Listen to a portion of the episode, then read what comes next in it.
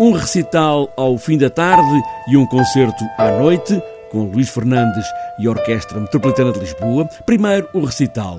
O piano no meio do palco da Gulbenkian, no fundo o jardim e à volta o público. Para ouvir o piano de Joana Gama e composições do compositor catalão Federico Mompou para música calhada.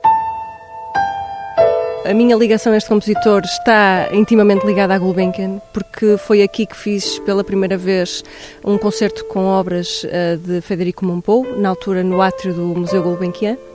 E agora vou tocar o ciclo Música Calhada completo e será um grande prazer tocá-lo aqui no grande auditório, uh, rodeada pelas pessoas, sem haver aquela distância entre o público e o palco, mas bem aconchegada. Música por vezes compositada, como achava o próprio compositor, ainda muito por descobrir.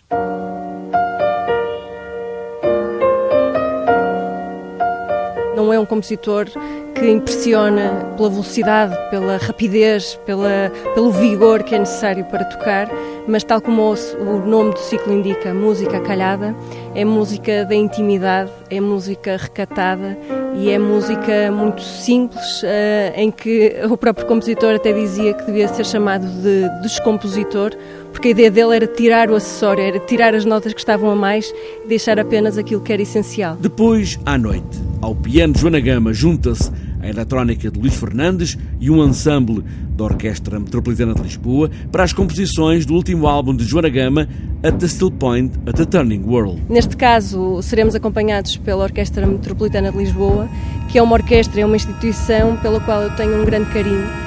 Uh, foi lá que comecei a trabalhar, portanto foi o meu primeiro trabalho enquanto pianista acompanhadora e depois professora de piano e de música de câmara e toquei inclusivamente com a orquestra várias vezes piano e celesta.